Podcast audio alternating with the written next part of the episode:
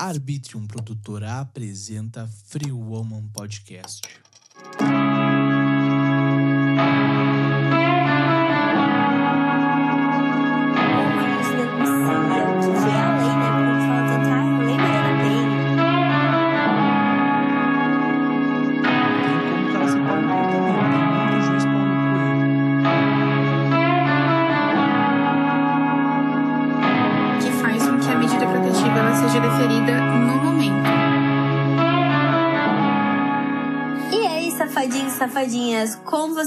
Estão?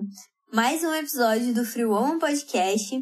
E esse temos a presença do meu fiel escudeiro. O William Gauzi, tudo bem, galera? Mais uma vez, não teve episódio semana passada por minha culpa, perdão. Verdade. Agora tem episódio novo aí, vai sair novo, com coisas novas e com convidados. E a nossa convidada especial, porque hoje não estamos só eu e o Will. Pessoa que já participou com nós, né? Oi, gente, tudo bem? Aqui é a Amanda. A Amanda que já teve com a gente, né? Ela não é nova, nova aqui no, no Free Woman Podcast.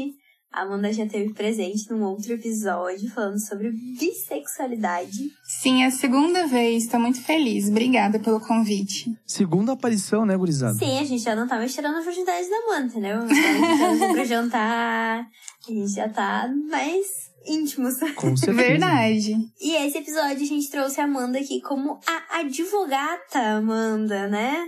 Sim, gente, falar agora em termos jurídicos. Esse é um podcast, um assunto mais sério, né? E eu acho que tá muito em alta por conta da pandemia, por conta dos aumentos que tiveram, né? Da agressão feminina, agressão doméstica. Então a gente trouxe a Amanda aqui pra nos contar um pouquinho sobre a Lei Maria da Penha, como a gente denuncia, o que que é a lei, né? Porque a gente fala tanto, ai, Lei Maria da Penha. Ai, Maria da Penha, não sei o quê. Tá, e o que que é a Lei Maria da Penha? Nos conta, Amanda, o que que é? Sim, a Lei Maria da Penha é a legislação que a gente tem aqui no Brasil para combater a violência doméstica e punir os agressores da tão da, da conhecida violência doméstica. A Maria da Penha, ela, ela é uma mulher, ela foi uma vítima da violência doméstica, isso lá nos anos 80, e foi através dos esforços dela em denunciar a violência que ela sofreu que o Brasil resolveu editar a lei em 2006. Então é uma Caralho, lei assim, de certa forma recente. Não, mas é uma lei de, de certa forma recente, deveria ter sido editada há muito tempo atrás. Mas Anos ainda 90. tá valendo, né? É uma lei super recente. Isso, ela foi, ela foi vítima em 1983. Caralho. E a lei só foi editada em 2006. E o, e o agressor dela só foi preso em 2002, quase 20 anos depois. Meu Deus, velho. E, inclusive, o agressor dela tem aparecido bastante, né, nas redes sociais. Ah, é? Não sei se vocês viram. Não, ainda não. Um deputado do PSL, se eu não me engano. Ele postou uma foto dizendo que ele estava conhecendo o outro lado da história, porque a gente não tinha que se privar de ouvir a outra parte, não sei o quê. E aí aconteceu todo um auê na internet, eu vim acompanhando.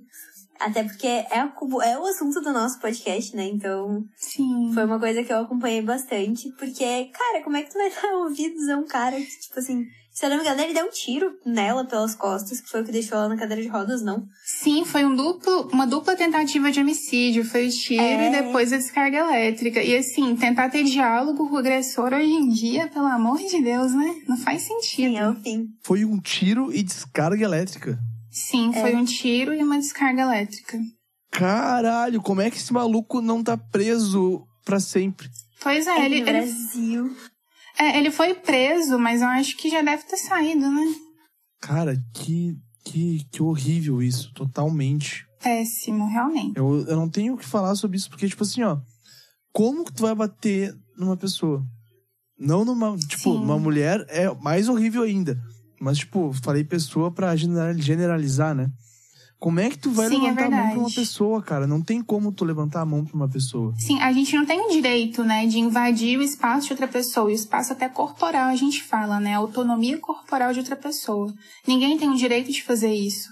E o problema é que a maioria dos homens pensam que tem tutela sobre o corpo da mulher. Que eles podem é, invadir o corpo delas com agressões, com diversos tipos de agressões físicas, sexuais. E não é assim.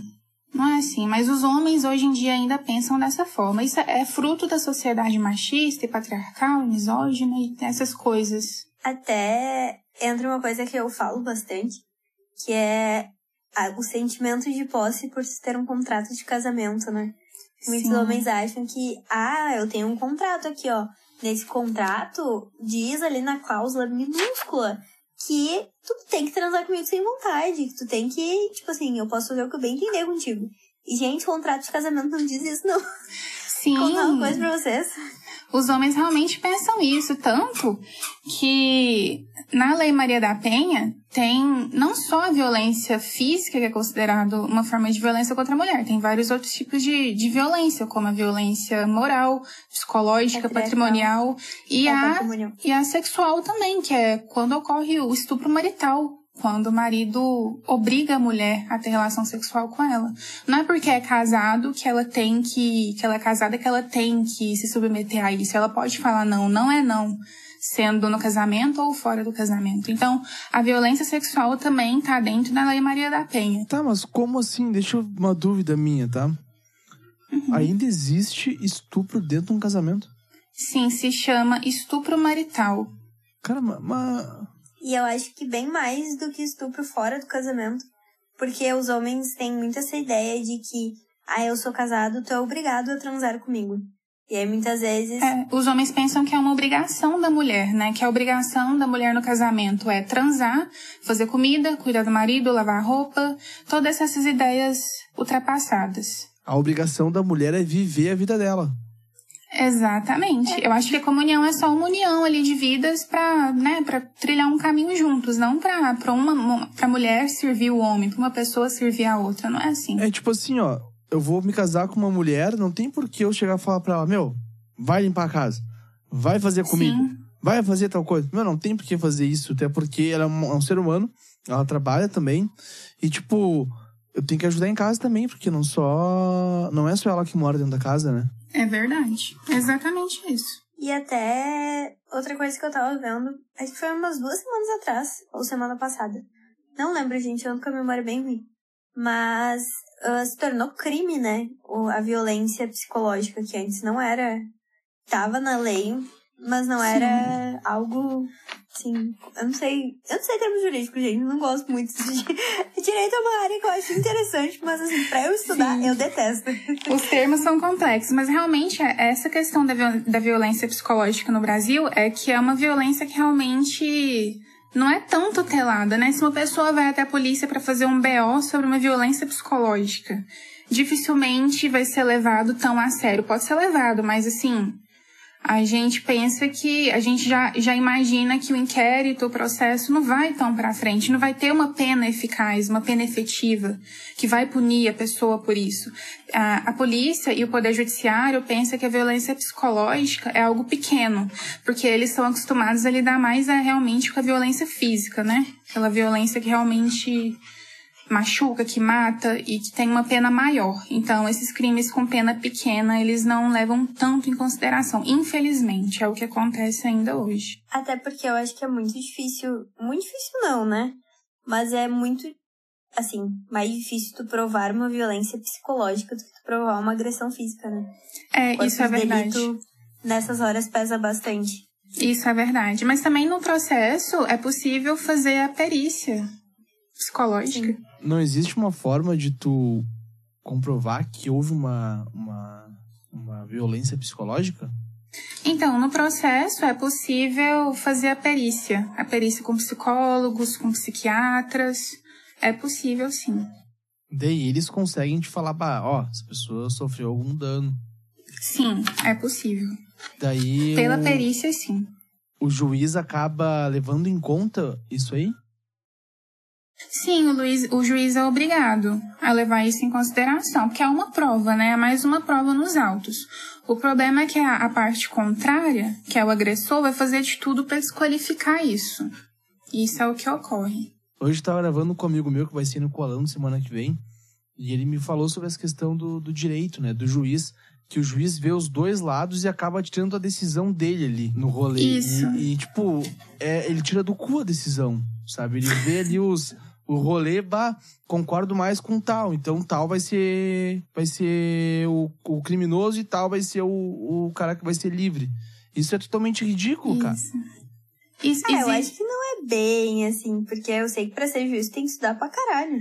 Tem, mas tem no, no direito tem um princípio que se chama livre convencimento motivado do juiz, que é o juiz ele toma a decisão dele de acordo com o livre entendimento dele do que ele interpretou das provas. Exatamente isso, é isso que Só que tem falar. todo um estudo por trás, né, do juiz, o concurso que ele Claro, faz claro, e tal. tem como o cara ser pau no cu também. Tem muito juiz pau no cu aí. A gente não pode Tem. tirar a reta dos juízes, porque o poder ah, legislativo, não, judiciário brasileiro é o que mais tem gente corrupta também, junto com o legislativo e com o executivo. Sim, é verdade. Existe muito, por exemplo, de compra de sentença no judiciário.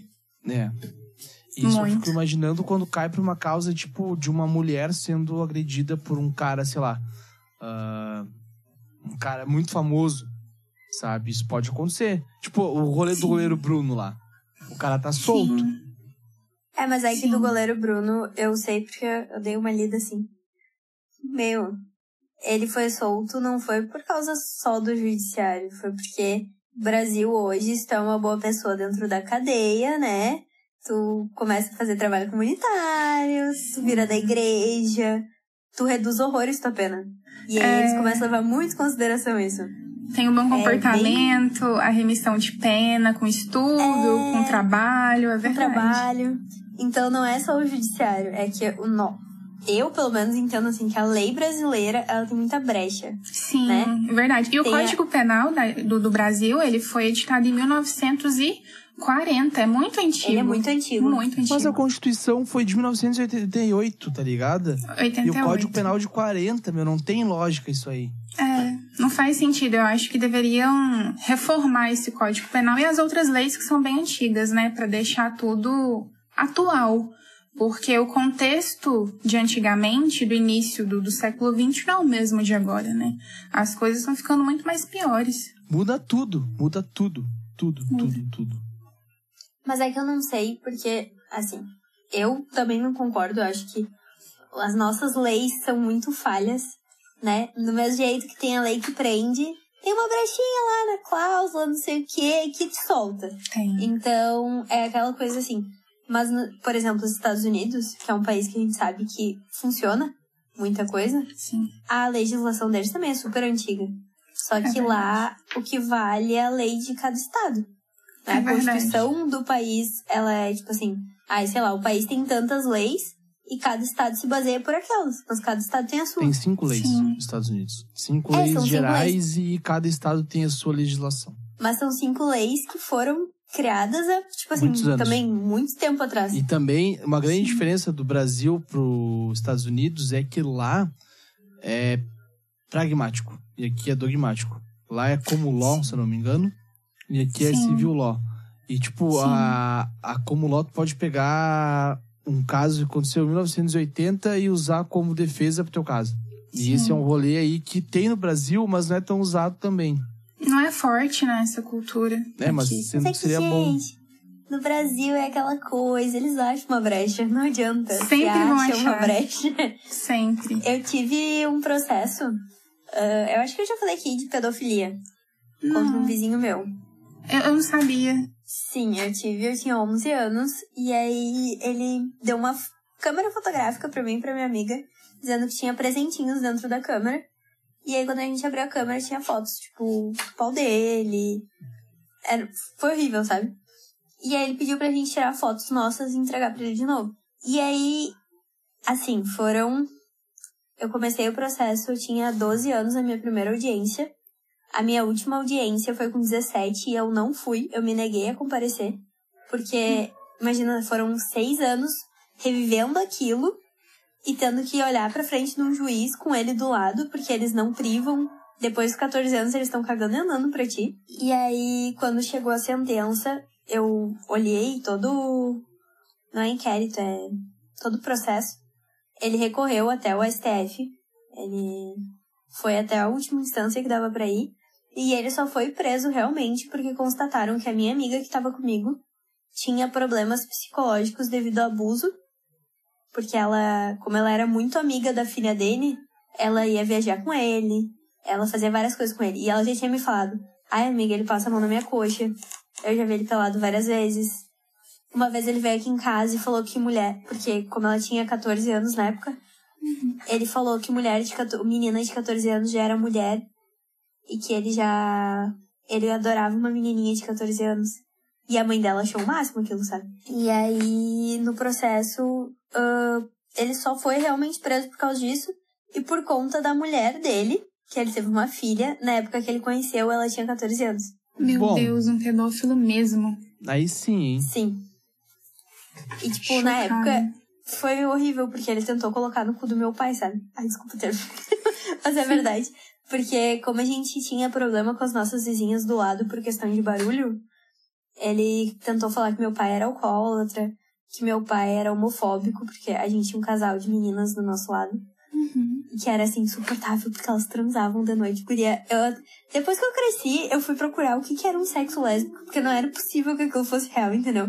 Elas Gente. gritavam a noite inteira, Amanda. A noite inteira. Chocada.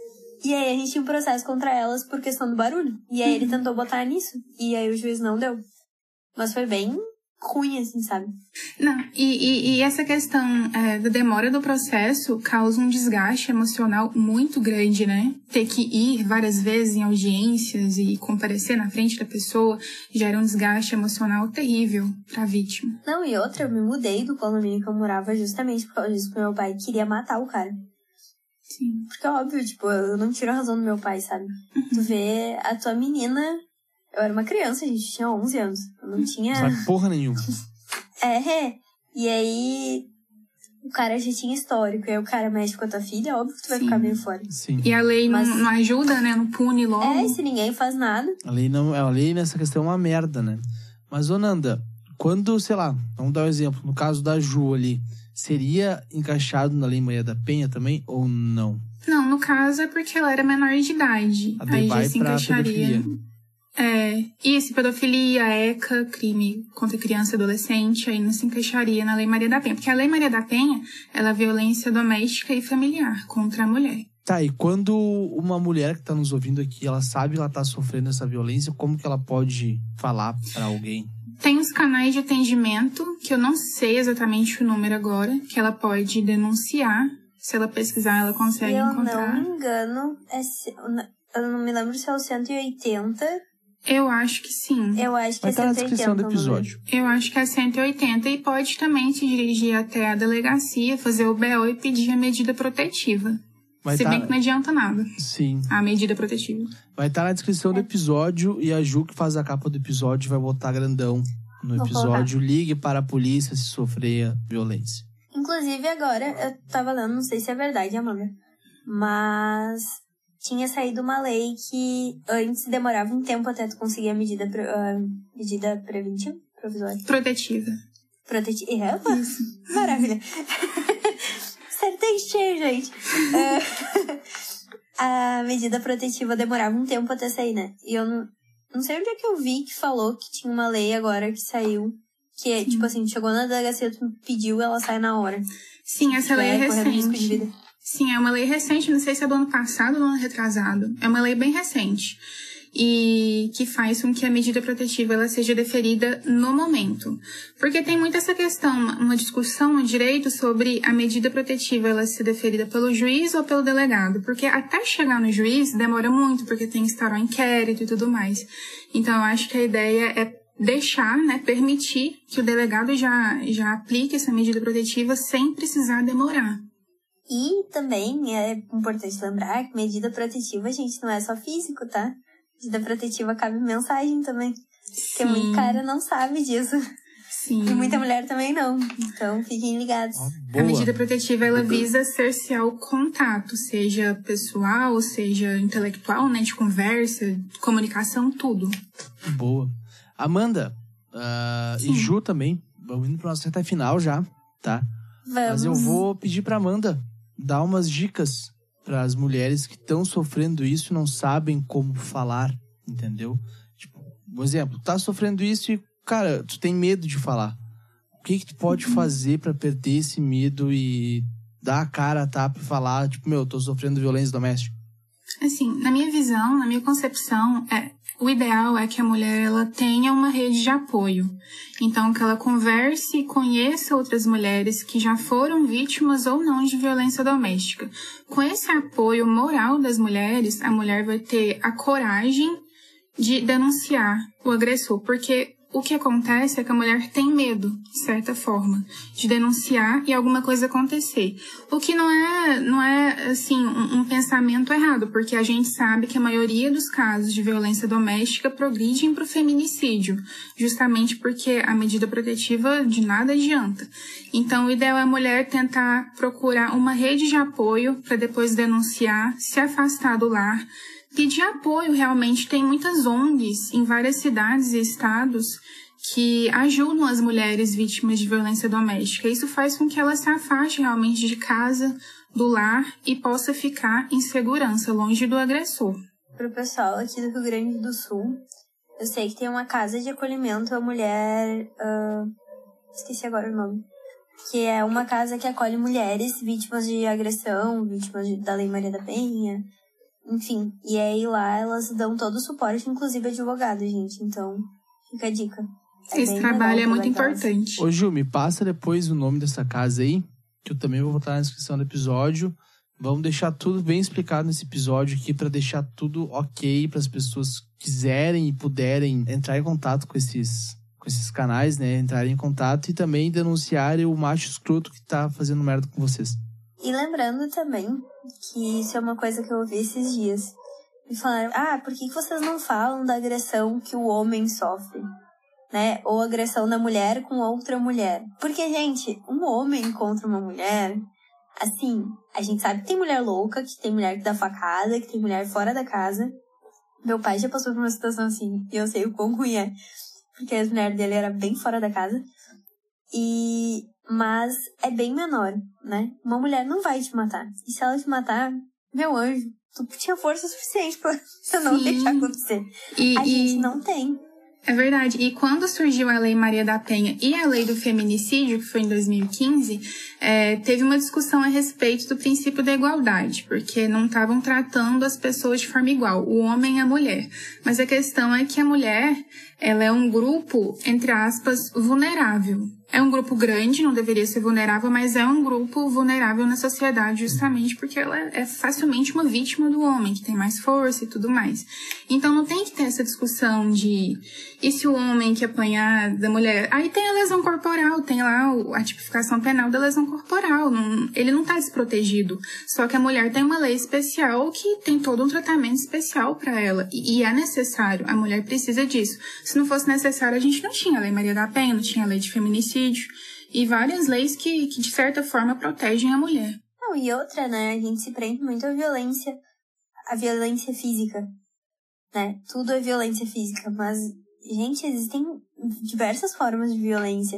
Desde o cara que te proíbe de mexer no teu dinheiro, até o cara que te proíbe de usar anticoncepcional, entendeu? Sim, é uma violência também. sexual também. Sim, Isso. e a, a gente não acaba não falando porque choca muito mais uma mulher que tomou um soco na cara do marido, ou que tomou 38 tiros e morreu, ou que nem eu li essa semana. E aí entra a história do briga de marido e mulher no mais de colher, e eu acho que deve meter sim, da mulher que foi queimada dentro do apartamento e os vizinhos ouviram. Queimada não, minto, ela foi esfaqueada, eu acho, pelo marido, e aí encontraram ela com a filha mamando no peito dela, ela morta no chão. Caralho! E os vizinhos uh, falaram que ouviram, mas que não quiseram se meter. Porque era briga de marido e mulher. Gente, Bom, omissão, socorro. Sim. Tá, então, ô Ju, com essa tua notícia aí, vamos acabar o episódio que agora vamos. eu fiquei mal com isso aí, tá? Amanda, muito obrigado por ter aceitado participar aqui de novo. Quando tiver de novo algum assunto desse, a gente chama. Ou também quando, não sei como, quando tiver qualquer outra coisa parecida, a gente chama, na real. Porque é legal Podem conversar chamar. contigo, Amanda. É legal, é legal. Amanda, eu que é. agradeço pelo convite, gente. Sempre que vocês quiserem é só chamar que eu tô aqui. Também agradeço muito a Amanda. Ela foi uma convidada especial. Eu, quando eu falei da, da lei, falei pro Will, vamos falar da Lei Maria da Penha. Ele, ah, dá pra gente chamar a Amanda. Deu sim, a advogada chama ela. Uhum. Então, casou Ah, muito. fico feliz, gente. Fico feliz por isso. Sempre que fizerem um convite, eu vou, vou receber com muito amor. Quais as tuas redes sociais? As minhas é AAH underline Amanda. Todas são essas. Boa, a Amanda. Isso. Ah, Amanda. Fácil. A Amanda. E as tuas, Ju? A minha é Juju N. Ribeiro, Free Woman Shop e Free Woman Podcast. Justo. Vai estar tudo na descrição do episódio. As minhas é arroba William Gause, arroba Colando no Spaco, arroba Arbítrio Produtora, Free Woman Podcast. E também sigam o Colomi Oficial, que é o Instagram do, da banda Colomi, que tem o podcast Colomicast. Então, a princípio é isso, Ju. É isso, meu. Até semana que vem, gente. Um beijo pra Até vem, e tchau.